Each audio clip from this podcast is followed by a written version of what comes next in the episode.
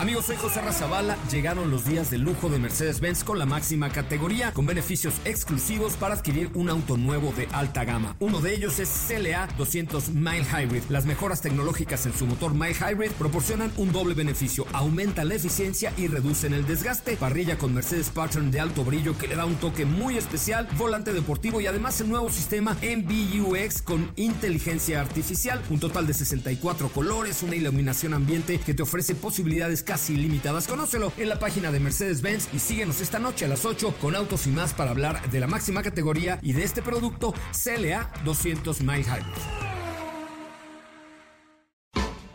MBS Radio y el Dr. Zagal han dispuesto una generosa y elegante mesa para celebrar este banquete. ¡Pasen!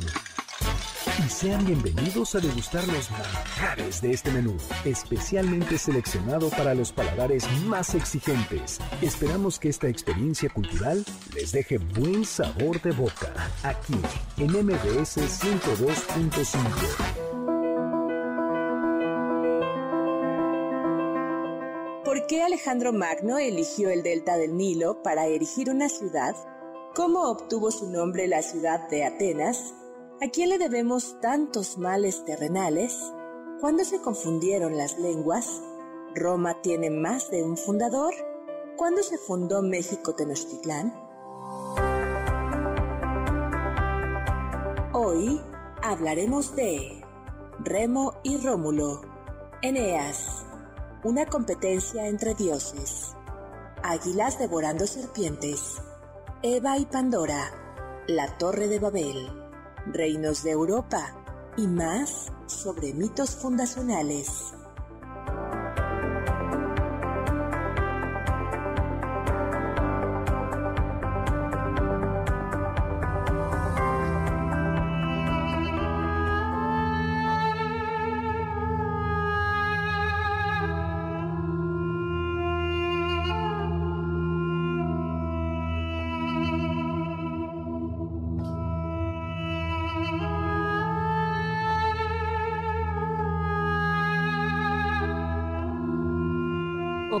Con las ciudades lo que en los sueños.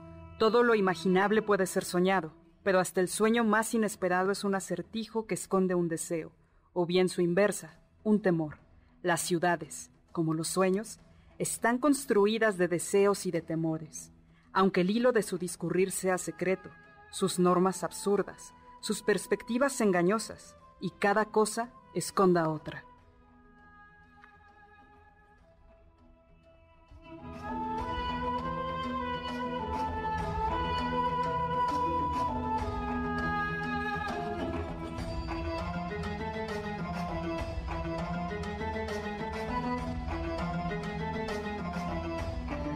Hola amigos del banquete, bienvenidos a este banquete del doctor Zagal, a esta mesa donde vamos a hablar sobre mitos fundacionales.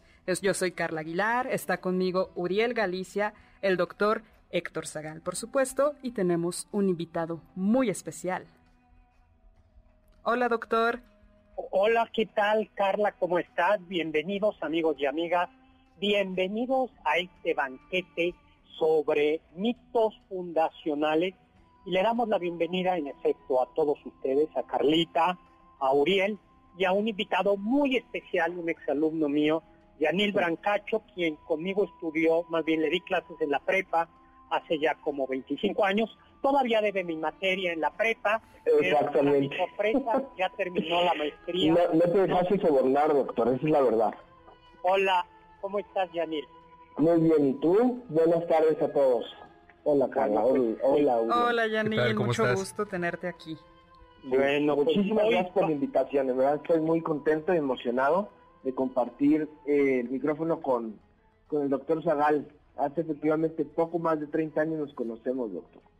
¿Qué tal? ¿Qué Así tal? de viejito Y- estás. No, que y desde entonces sigue debiendo el extraordinario de historia de la cultura. Es No. terrible, eso es terrible. Este, pensar que, que todavía por cuestiones de esa materia eh, eh, me tengo que dedicar a hacer negocios y a trabajar en vez de ponerme a hacer filosofía es terrible, doctor. Pues muy bien. Uriel, ¿cómo estás?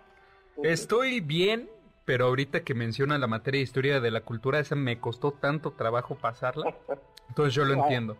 Pero a la vez también estoy mal porque pues mis águilas del América perdieron. Pero hoy vamos a hablar de mitos fundacionales y en una de esas si las águilas no salen tan mal paradas. Oye, antes de seguir vamos a mandar algunos saludos. Juan Manuel, que ya nos está escuchando en Twitter y que nos manda un meme muy padre. Dinora Medina, que nos dice que finalmente nos está escuchando en vivo junto con su mamá desde Valle de Bravo y que ya tiene nuestro libro. Mi libro, El Gabinete de Curiosidades del Doctor Zagal, eh, escrito por Pablo Alarcón y por mí, que por cierto Yanil presentó hace algún tiempito en Monterrey, ¿te acuerdas Yanil? Exactamente hace un año, doctor. Estuvimos por allá. Bueno, ustedes llegaron a visitar allá este, mi tierra adoptiva, ¿no? Ya ahora tengo que decir que regresé a, Chilangolandia a, a revivir viejos ayeres y toparme este, con este tipo de invitaciones padrísimas. El año pasado exactamente estuvimos presentando el banquete con, con este Pablo. El gabinete, el gabinete. El, gabinete, perdón, con, este Pablo, sí. Muy bien. Del libro. Y tenemos también a Nota Personal que nos dice que ya está preparadísima, nos manda saludos a todos. Oscar Ramos, un abrazo grande, como siempre, un gran programa. Víctor dice que, fíjate lo que hizo, pausó a Calimán y el terror del planeta. ¿Ustedes saben quién es Calimán? Calimán. Claro, este superhéroe de turbante. El hombre Serenidad y paciencia, mi pequeño Solín. Bueno, pues fíjense qué importante es el banquete que el queridísimo Víctor Prefiere pausa el Calimán para poder sintonizar eh, ahora mismo el 102.5. Doctor, también muchos saludos a Alberto Zúñiga, que dice que no siempre nos puede escuchar en vivo, pero que nunca se pierde los programas de podcast. Pablo, un, un abrazo, Pablo Zúñiga. Pablo Coyote también ya nos está escuchando. Omar Culto y Letrado, que nos está saludando y pone un tuit muy chistoso, que no leo porque si no se enojan los ayudantes del banquete, pero está muy chistoso. Marco Antonio Oficial también ya escuchándonos. Y por supuesto Chaval Láser, que como siempre, como cada semana, listos. Bueno, pues comencemos con una pregunta, mis queridos contertulios del banquete. A ver, ¿por qué necesitamos ¿por qué mitos fundacionales? ¿Por qué las ciudades, los pueblos eh, tienen mitos fundacionales? A ver, ¿por qué se les ocurre? Yo creo, que, yo creo que es una manera de justificar, por un lado, la presencia de una comunidad en algún lugar, ya sea que tenga ciertas habilidades o hayan sido designados por alguna deidad, y eso los justifica legitima, ¿verdad?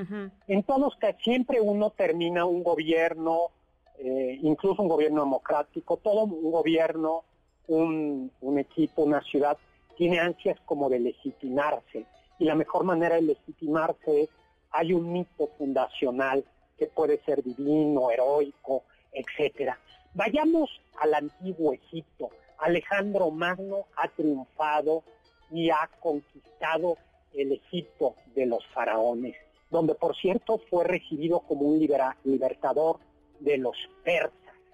Y ahí él, pues al bueno de Alejandro Magno, se le antoja perpetuar la memoria, la propia memoria, y fundar una ciudad con su propio nombre, que se llamase Alejandría. Uriel, ¿cómo se llamaría una ciudad fundada en tu propio, en tu honor?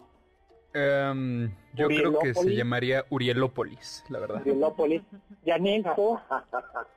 este, no sé, yo creo que Yanilia, una cosa así. Yanilia, mira, y, Carla. está, eh, está, interesante. La mía sería Carlasus. ¿Por qué esos nombres son tan cool? Carla, Carlaquistán. El suyo, doctor, ¿cómo se llamaría? Ay, pues me inclino por, este, por Zagalópolis. Eh, qué gran nombre. La capital de la este, sabiduría. no, no, no, tu mamá sería Arre, a, Arregnonia. A, Arregnonia o eh, Sagalilandia. Sagalandia. Sagalandia suena bueno, mejor. Pero ya vamos a ponernos serios. Entonces está Alejandro Magno y decide fundar Alejandría, ni más ni menos que eh, dice, ¿dónde?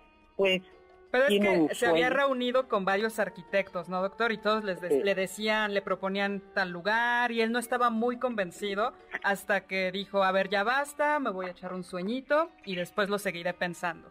Y en el sueño se aparece un anciano, se aparece un, un hombre canoso y de aspecto venerable, así como yo, y le dice, ¿qué le dice, Carla? Le dice, allí, en medio del mar encrespado, se encuentra una isla situada delante de Egipto, a la cual llaman Faro.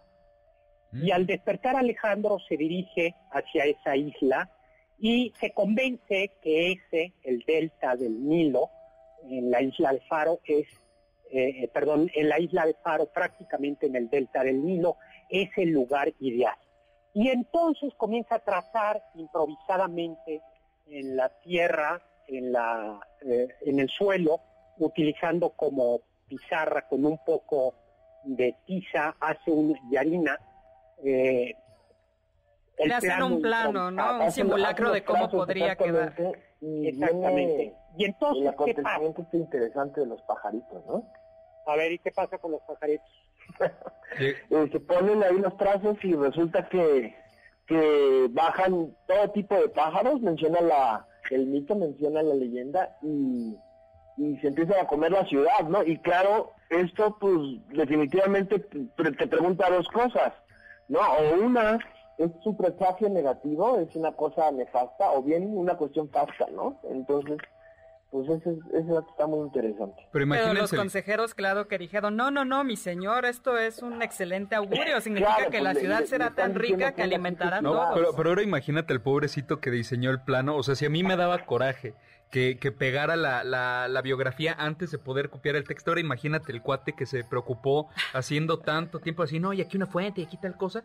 Y Zacatlán llegan unos pájaros de todos colores, sabores, tamaños, lo que sea, y se lo llevan. O sea, imagínate, pobrecito. Bueno, pues al final aceptado en el proyecto. O sea, sí, pero... Y ahí, y ahí se fundó el Museo de Alejandría y el Faro. Pero a mí me parece que como el augurio no era bueno, era llegan y capaz de que los pájaros hicieron sus gracias ahí en el en, el en el Encima la ciudad. ¿no? Sí. Pero el hecho, pero es un es un mito bonito, el de la legendaria Alejandría de Egipto. Vayamos ahora a la a la a Atenas, que va, que acaba de ser fundada por Cécrope I. Eh, a mí me gusta, siempre me gusta eh, la historia, porque creo, creo que da, inspira para nombres para los hijos. Uriel, uno de tus hijos se podría llamar Cécrope, por ejemplo. Eh, apúntate ese, ese, ese nombre. En este programa me dan tantas recomendaciones a ver Cécrope. Ay, pero no. Primero pues tengo que, conquistar a esta chica con un jardín, con unos chocolates en una caja de oro y, marfil. y, el primero se llamará Cécrope. El primero se llama Cécrope. Bueno, pero pues ¿sabes cómo lucía Cécrope? Bueno, Cécrope era un apuesto caballero del torso para arriba, pero de la cintura para abajo, ¿cómo era? Era una serpiente. Ya, yo no quiero saber cómo le hacía para tener niños, pero, pero bueno, Cécrope, el hecho es que pone a concurso quién va a ser el patrono de la ciudad. Si, si tú quieres ponerle tu nombre a la ciudad, dioses vengan a concursar, te ¿Y quiénes concursan para ser patrono de la ciudad? Poseidón y Atenea. ¿Y Poseidón qué ofrece, Yanil? Este, parece que eh, ofrece el frontón o algo así, ¿no? En, algo en el Partenón. No, Poseidón ofrece un con su tridente, con su tridente les ofrece un caballo y un manantial. yo, aquí viendo las cosas tal y como pintan, yo creo que lo que haría falta es un manantial pero eh, dijo agua y un caballo. Y Atenea, la diosa, la, la, diosa virgen, Partenos, virgen, le ofrece el olivo. Y entonces los atenienses, Cécrope dice, pues me convence más el olivo, claro, porque hay mejores cosas, ¿no? Del olivo. Claro, ¿qué sería del martini sin un sin una aceituna de Atenea. Y en efecto, el, olivo, ya nos vamos, pero simplemente recordar que el olivo, olivo forma parte de la triada mediterránea, trigo, vino y olivo. Vamos a un corte, mi Twitter arroba chesagal, sagal con Z, estamos en vivo, 5166 1025 y regresamos a seguir platicando sobre mitos fundacionales.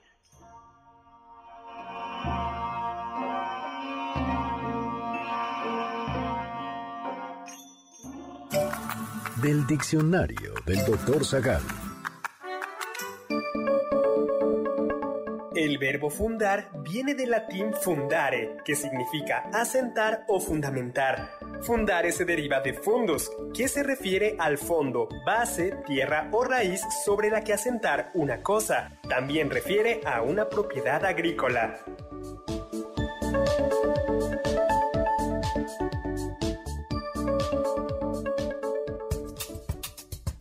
¿Quieres felicitar al chef por tan exquisito banquete? Llámale al 55 51 66 1025 en MBS 102.5. ¿Quieres contactar a los ayudantes del chef? Puedes escribirles en Twitter, arroba Carla Paola-AB, Pablo Alarcón, arroba Pablo Héctor Tapia, arroba Toy.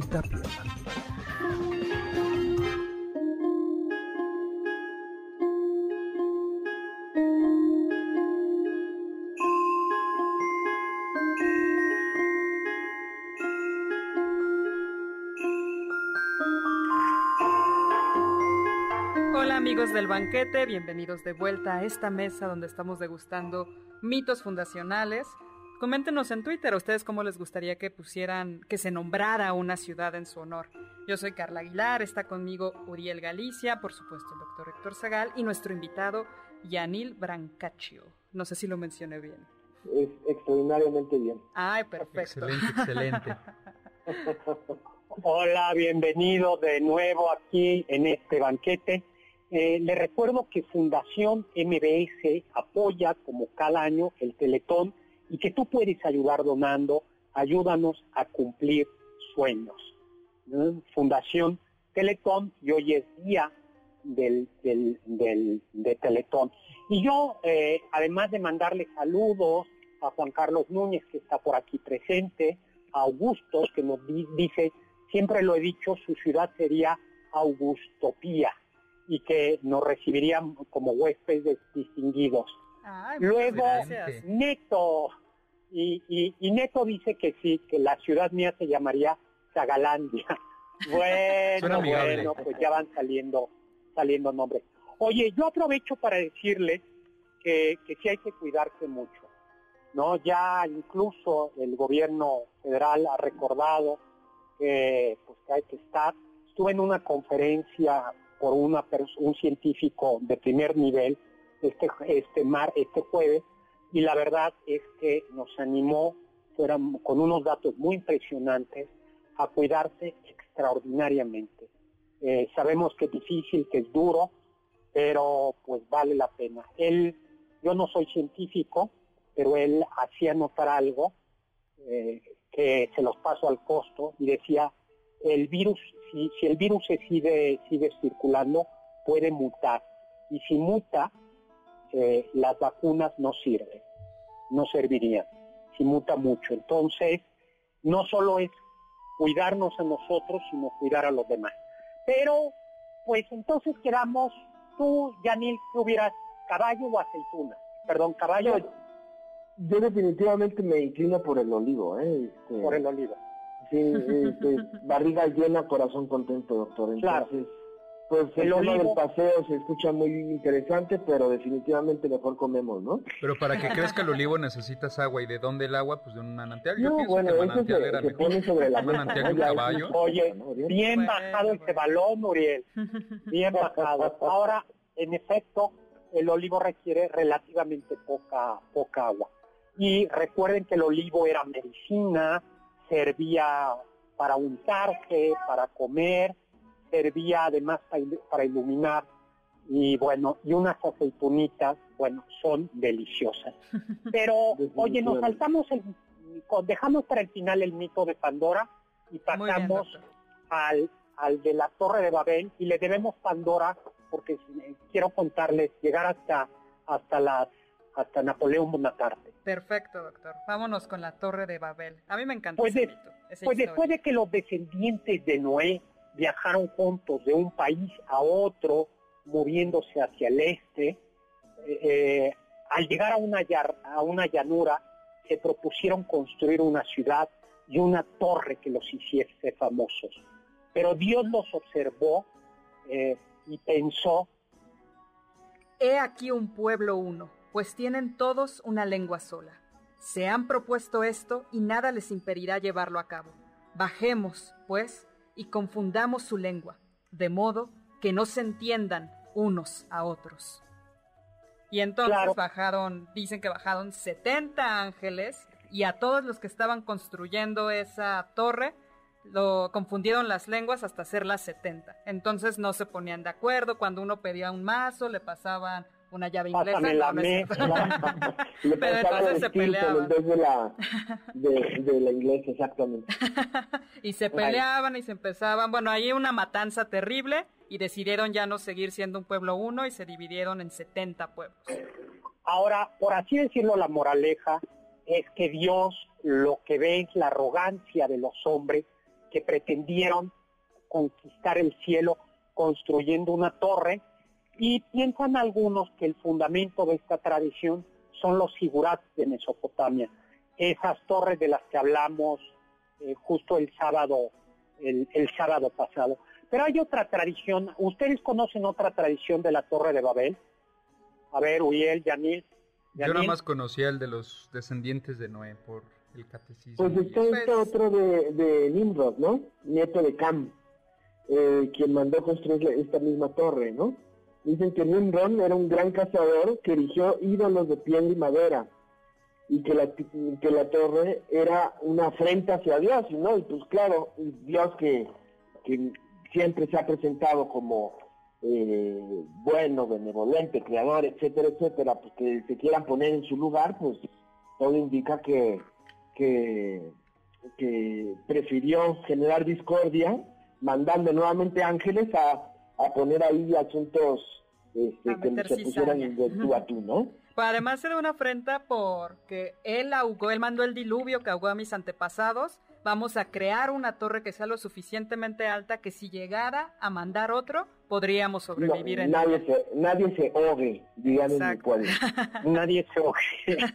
Ahora, eh, el, el, el, el, tal rey era medio menso, porque dice, bueno, Dios mandó, el tal Nimrod era un poco menso, porque dices, Dios no me manda un diluvio, pero ¿qué tal si manda un terremoto? Exacto, sí, sí. O sea, lo mismo le daba a Dios ahogar a la humanidad eh, con un diluvio sí, que, mandar las fuego. de la una, tierra. Una sacudidita, ¿no? No, pero es que, es que yo no siento que haya sido tan tonto, porque la ciudad era, si te protegía, te protegía de un terremoto porque puede no ser tan alta. Y si era un diluvio, todos iban a la torre y pues ya se salvaban, no, no, no era tan menso. Pero al final, final, 70 ángeles confundieron las lenguas, pero ¿qué dijo Dios? Dios dijo, yo mismo, en adelante cada familia comenzó a hablar su propio idioma. Y estos ángeles, una vez confundidas las lenguas, yo mismo velaré por los hijos de Abraham y permanecerán fieles a la lengua hebrea. No importa si nunca has escuchado un podcast o si eres un podcaster profesional. Únete a la comunidad Himalaya. Radio en vivo. Radio en vivo. Contenidos originales y experiencias diseñadas solo para ti. Solo para ti. Himalaya. Descarga gratis la app es una es una bonita bonita idea. Por eso Babel, ustedes vieron vieron la película Babel, precisamente se llama Babel. ¿Mandé? Es Brad ¿no? Eh, eh, sí, se llama Babel precisamente por la confusión de lenguas y de situaciones y de países que, que aparecen. Pero hay otro mito fundacional que yo creo que es famoso. ¿Tú, ¿A ti te gusta el fútbol, Janil? poquito, ¿no? Sí, no, este, después de estar 20 años en Monterrey definitivamente tenía que agarrarle sabor a ese deporte y eh, pues sí, el calcio, ¿no? Que es eh, la palabra eh, italiana para el fútbol, este, nos da pie para hablar de Roma, ¿no?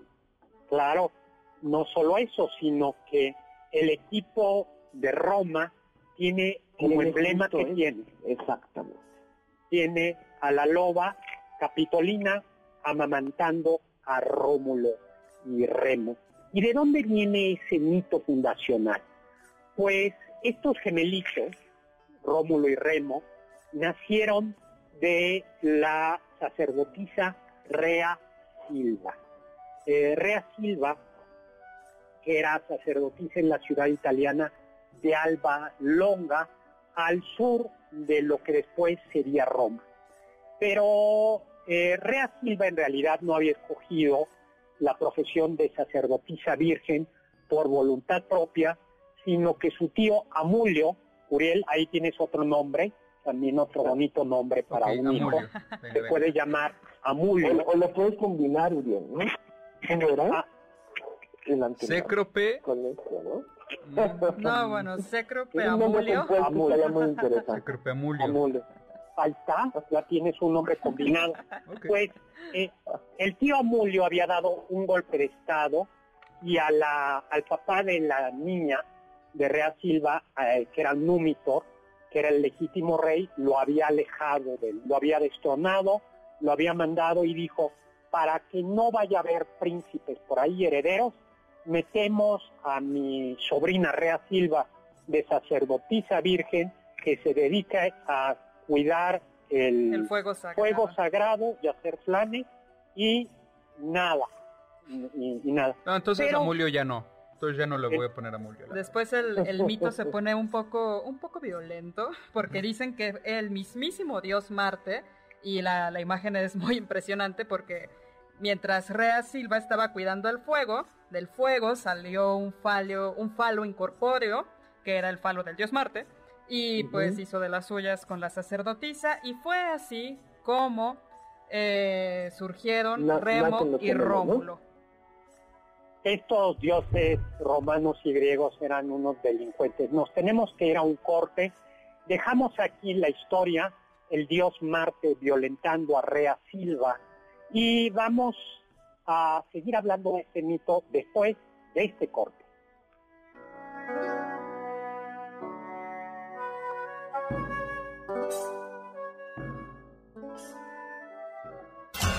Los sabios dicen. Nadie ama a su patria porque es grande, sino porque es suya. Séneca.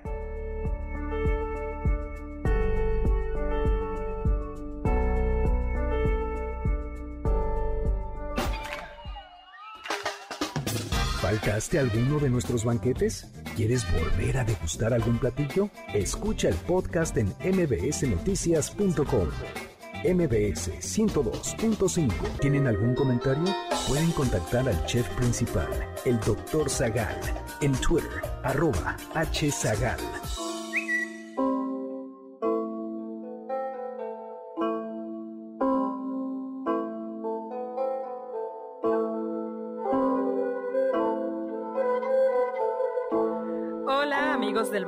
Bienvenidos a este El Banquete del Dr. Zagal. Yo soy Carla Aguilar. Está conmigo Uriel Galicia, Yanil Brancacho, nuestro invitado especial, y por supuesto el doctor Héctor Zagal. Bueno, pues antes de seguir hablando de la aventura de los dioses romanos, quiero mandarle un saludo a Jorge y que Jorge, que dice que, mira, Jorge, que dice que Yanil Brancacho le dio clases de ética. Jorge Díaz, ¿tú te acuerdas? ¿Tú dabas clases de ética, Yanil, en la prepa de la UP? Eh, eh, hace 20 años, no, yo creo que no, hace unos 22 años, este, Pues, clases en la prepa de la UP. Pues Jorge Díaz fue Ay, tu alumno y te manda saludos. Y, qué y gusto, dice, gusto. Un saludo su- sincero y enorme. Ah, dice que su ciudad se llamaría Jorge Titlán o mejor Jorge Jorgeopan. Y tenemos a Ibran Curier también que nos está eh, escuchando. Doctor, también Pues- tenemos saludos vía telefónica. Muchísimos saludos a Daniel Hernández, que nunca se pierde el programa y nos manda saludos a todos. Por supuesto, a Aida Rosas, que nos está escuchando como siempre. Aida, un saludo. Hola. Un súper saludo Aida. Alma Gutiérrez, que dice que le encantan los temas del banquete, y a José Hernández, que nos comenta que le enseñaron la leyenda de este mito fundacional de Roma en la escuela y que lo hemos hecho viajar a esa, a esa época. Pues qué padre, qué padre, qué padre. Pues regresemos. Entonces, Rea Silva tiene un par de gemelitos y el tío Amulio, el rey Amulio, dice, dice, a ver, escandaliza, ¿no? Como que no, algo no cuadra aquí, ¿no? sí, claro, y además si le preguntan no cómo de pasó, pero como que no cuadra algo. Sí, como que el testimonio no, como que no era muy de fiar, ¿verdad? Sí, sí, sí. Y entonces, como en película de Disney, lo que ordena el tío rey Amulio es que manden al río Tíber, lancen al Tíber a los dos niños, a Rómulo y a Remo.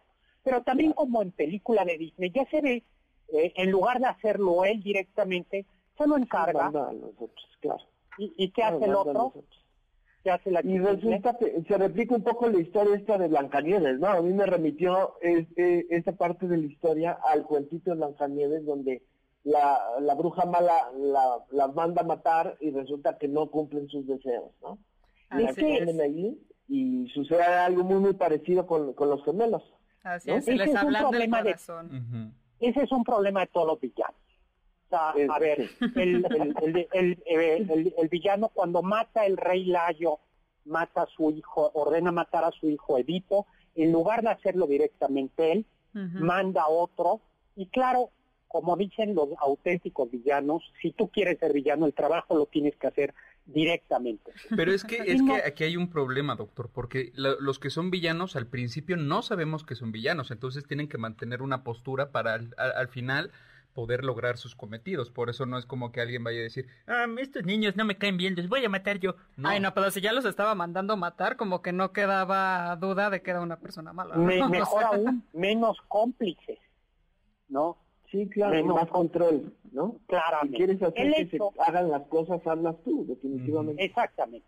Y por no hacerlo, dejan al, a Rómulo y Remo en el río Tíber, a las orillas del río Tíber, y empiezan a llorar. llorar y una loba, en lugar de comerse a los niños, para que vean Bueno, que pero no todas las lobas son ¿no, mal. doctor, porque el tema de este de la loba no está tan claro, ¿no? A, a ver, yo cuento la versión oficial, A la ver. versión mitológica, La versión oficial, ustedes, la vulgar, la, la esta terrestre. Llega bien, una doctor. loba y sapiada del, de Rómulo y Remo, amamanta a los niños, los niños se salvan y son adoptados por un pastorcito. Y por eso es. aparece Rómulo y Remo. Pero Yanil, Exacto. que siempre me ha llevado la contraria desde que era niño, tiene otra versión, que es una versión... No, bueno, eh, es, esta es una versión más como, ¿se acuerdan que cuando Broso contaba las historias paralelas? Es como que igual la historia paralela de lo que sucede con Rómulo y Remo, ¿no? Porque no es que lo rescate una loba, sino el término lobo, este, eh, hay que hay que tomarlo de manera un poco más análoga, más amplia, ¿no? Utilizar un poco la imaginación y pensar que, que quizá era una prostituta, ¿no? Este, el tema del burdel este está ahí muy muy presente alrededor del, del concepto de, de, de lobo y pues parece más bien que quien cuidó y, y, y, y- adelante, eh, se amamantó y estuvo ahí velando por los gemelitos, pues fue más bien una prostituta, doctor, y eso es como que muy Y en, fuerte. ¿no? y en favor de esta versión que Daniel Brancacho acaba de deshacer el hermoso mito, tiene un dato, y es que cómo se llamaban los burdeles. Bueno, Lupanares. Lupanares. Así ¿Cómo te es. suena a ti, Uriel? Lupanar, Pues, ¿no? pues sí suena, suena como coqueto, ¿no? Como que te da curiosidad. Co- Coqueto. Así como un lugar en el cual ahora sí que la canción de Shakira, una loba está sonando, ¿no? Así. Y al parecer en la antigua Roma, las prostitutas atraían su clientela Aullando. aullando. ¡Au! Y entonces, ah, ah, tú sabías eso, Yanil, le deberían de ver la cara a Yanil y a Uriel. Y hay, bueno, y algo de esta etimología se conserva en una palabra que a mí me molesta mucho, subrayo, a mí me molesta mucho, que utilizan los virreyes, Lo cada vez menos. La- esa, esa expresión tiene exactamente ese sentido despectivo, o sea, que la versión de Yaní, que es la de Tito Livio, eh, eh, parece que, que tiene. Entonces resulta que, que sí que no, Rómulo y Remo son rescatados, eh, luego...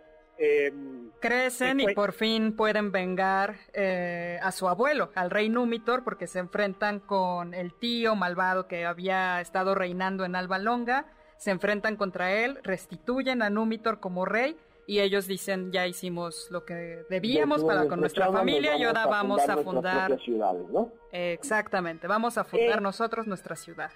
Eh, Eso es, debería, eso es gente echada para adelante, no como estos chamaquitos que llegan a los 45 años viviendo con sus papás, ¿no?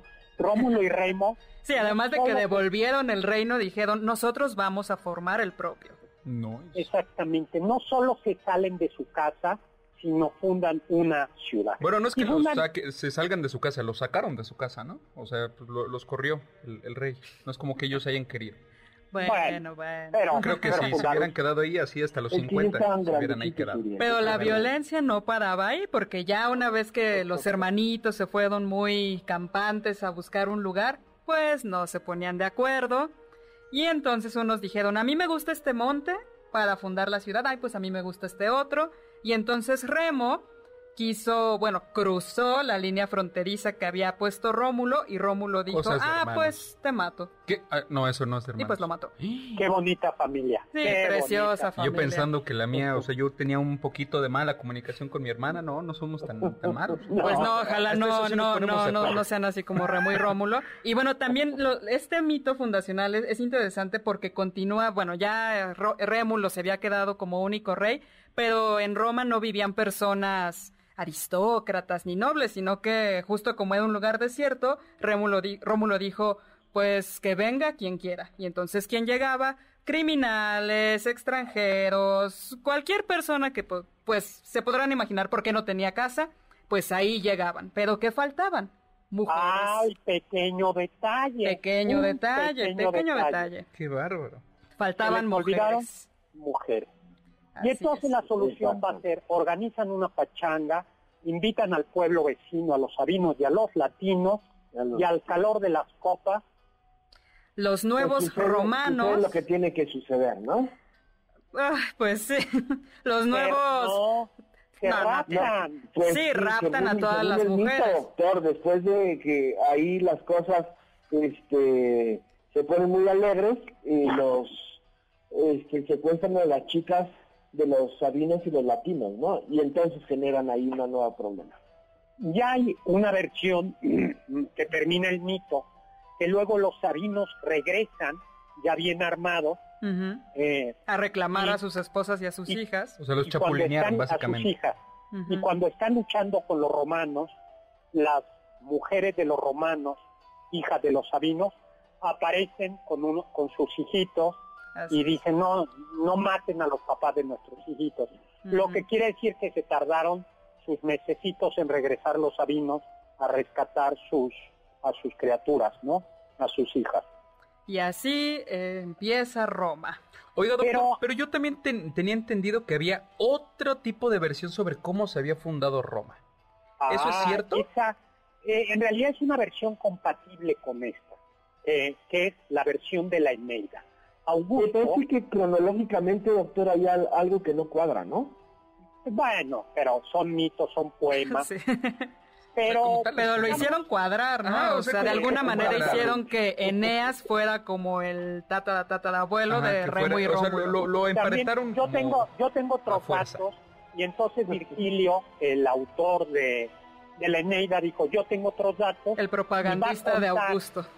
Y va a contar el mito. Según esto, cuando Eneas, hijo de Afrodita, eh, hijo eh, de Afrodita, eh, huye de Troya, logra huir de, de Troya, Eneas, eh, tras la quema, llega a, después de un periplo por todo el Mediterráneo, llega al llega a, a Italia, de ahí Eneas va a terminar fundando una ciudad después que es la, eh, una ciudad, la de Lavinio, y su hijo va a ser el fundador de Alba Longa, y aquí ya se deben de haber perdido, y de Alba Longa es de donde fueron expulsados los Rómulo y Remo.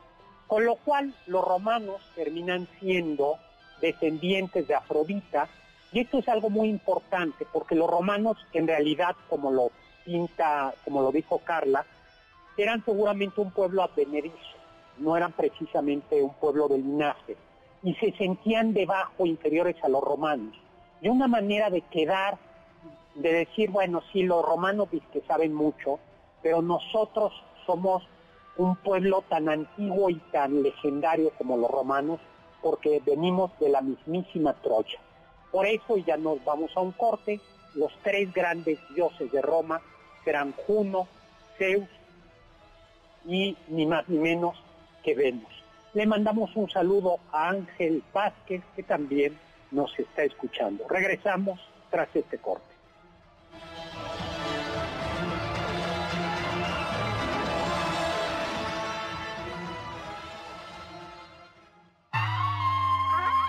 Escuché que... El país más joven del mundo es Sudán del Sur, que obtuvo su autonomía el 5 de diciembre de 2005.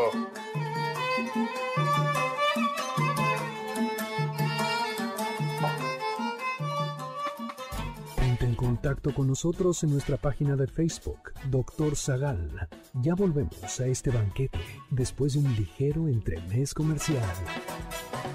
¿Listos para el siguiente platillo? Quédate con nosotros. Aún hay mucho por picar y la promesa sabrosa, el postre. Hay quien dice que... El país más antiguo del mundo es Egipto, fundado alrededor del año 3150 a.C.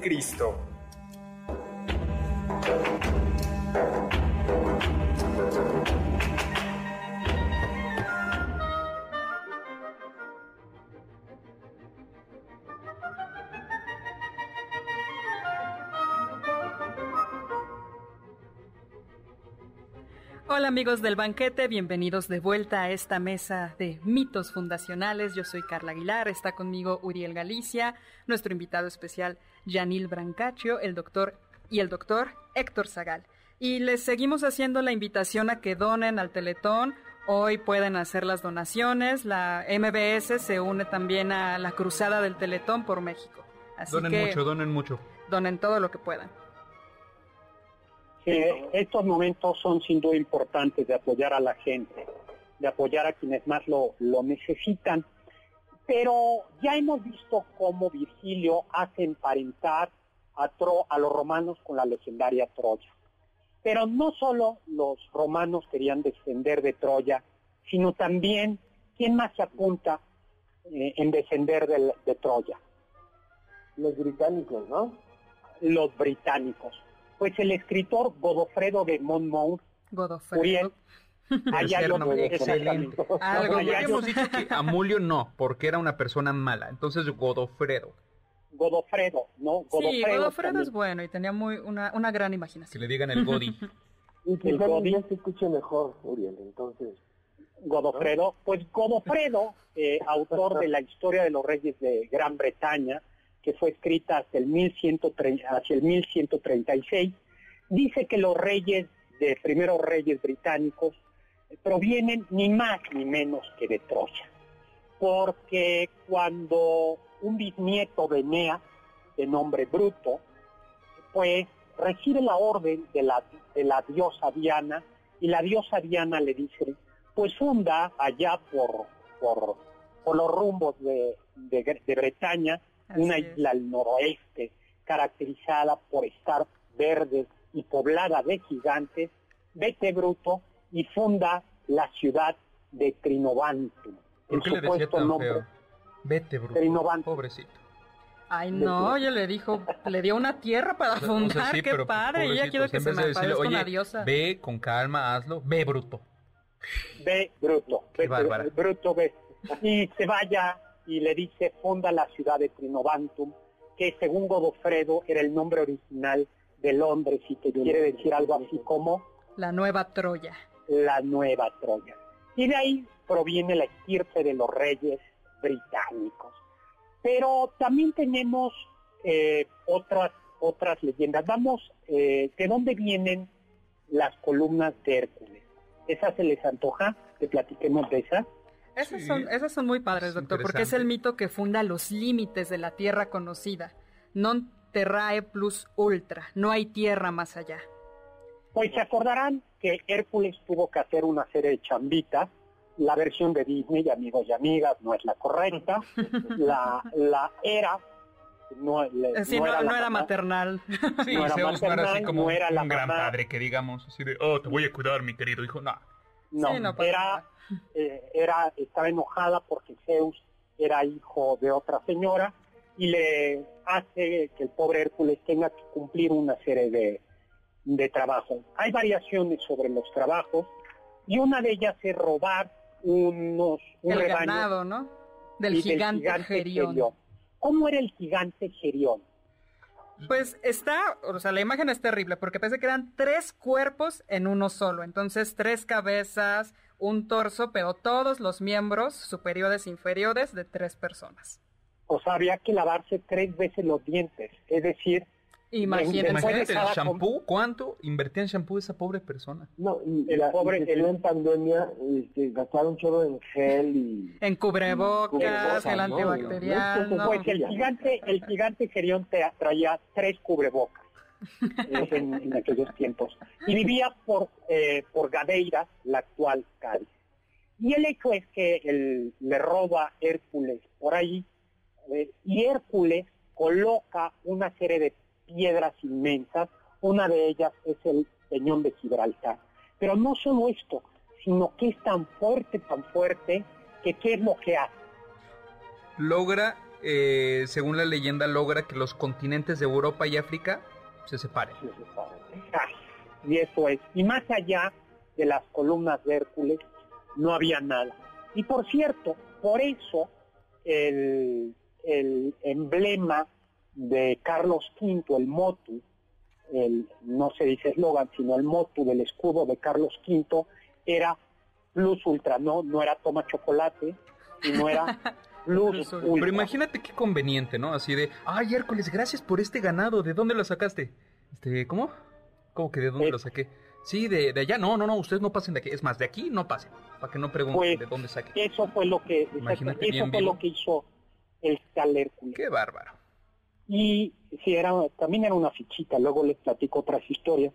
Y lo que y, les decía lo de Carlos V Plus Ultra, era porque su imperio estaba más allá de, del mar, ¿no? Eh, había imperio de ultramar, ¿no? Y por lo tanto sí había más tierra que, que aquella que se conocía, ¿no?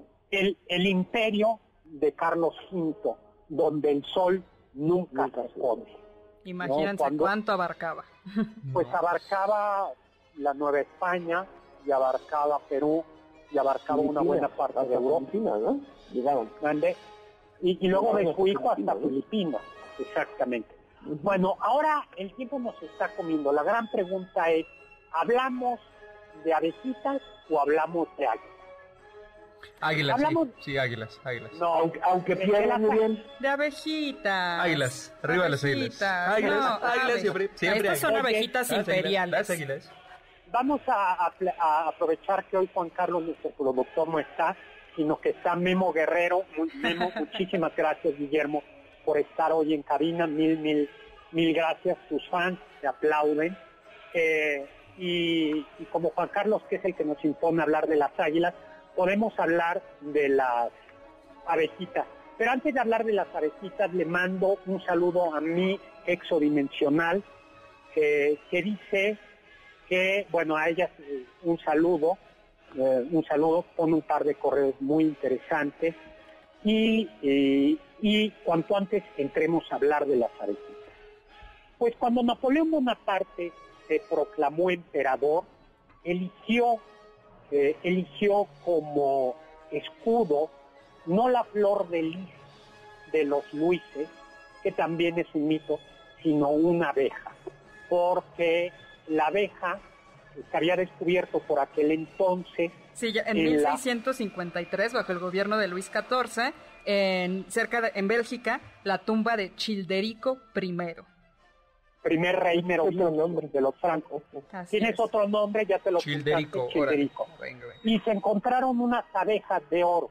Y entonces él dijo, yo no desciendo, yo, yo, yo emparento o me quiero legitimar diciendo que voy mucho más allá atrás. atrás.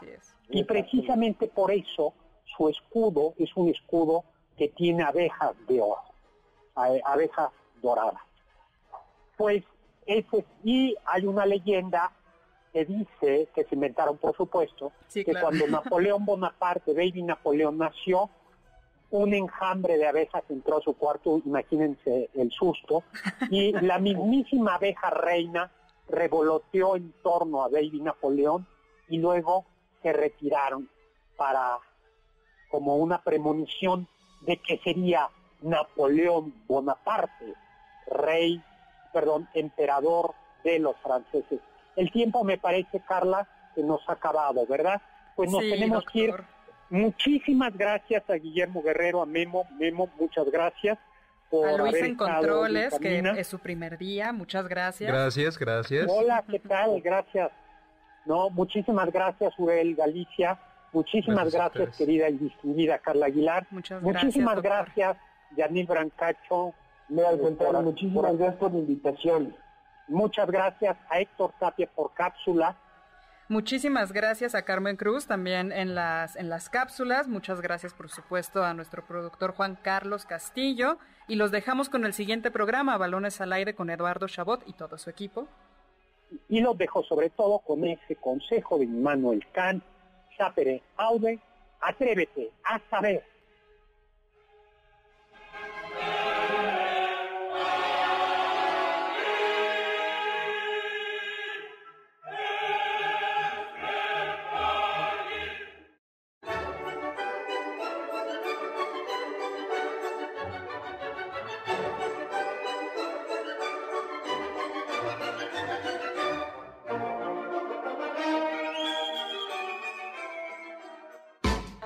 Confiamos que este banquete ha sido un deleite gourmet y cultural.